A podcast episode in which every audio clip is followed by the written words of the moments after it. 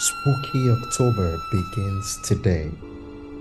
We'll be reading some short stories entirely in French. Don't worry, we have the transcription available for download. So sit back and enjoy. Les claquements étaient partout. Cela a commencé en jeu, en faible bourdonnement dans mes oreilles que je ne pouvais pas arrêter. Chaque jour, il devenait plus fort et plus proche. Il s'est mis à cornir au loin et les poils de mon bras se sont hérissés. Je me suis retenue, mais il n'y avait personne. Il me suivait partout, mais personne d'autre que moi ne pouvait l'entendre. Clic, clic, clic, dans mes oreilles tout le temps. Je frissonnais et me frottais le bras, mais le froid était en moi et ne voulait pas partir. Personne ne m'a cru, mais je savais que je n'étais pas folle, car ce qui a suivi les sons, ce sont des yeux lubriques. Des yeux qui semblaient non focalisés, mais qui me transperçant de pas en pas. Les yeux d'un étranger qui n'est pas assez timide peut détourner le regard. Il se tournait rapidement vers moi, attendant ma réaction au bruit, et je retenais mon souffle en entendant que les passes sans réagir. Au fut et à mes yeux que les bruits s'intensifiaient, le nombre de yeux braques sur moi augmentait. J'ai croisé quelqu'un en courant vers la porte et les livres se sont échappés de mes bras et sont tombés par terre.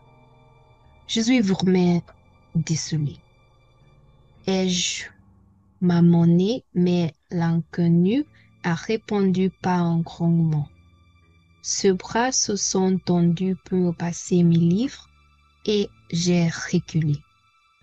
Je ne saurais dire pourquoi, mais sa présence était étouffante et déconcertante. Même si je ne cachais pas mon dégoût pour son apparence. Il ne semble pas le remarquer ou son souci. Ce n'était pas parce qu'il était affreux, tout le monde n'est pas bu, mais sa peau s'entendait sur son visage d'une manière peu naturelle. Ses yeux étaient enfoncés, comme si la peau de ses paupières avait été tirée de façon incorrecte et la peau autour de ses doigts était si tendue que l'empreinte de ses os ressautait. Ses doigts ont tressailli lorsqu'il a fait un geste vers moi et j'ai attrapé mes livres en faisant attention de ne pas le toucher.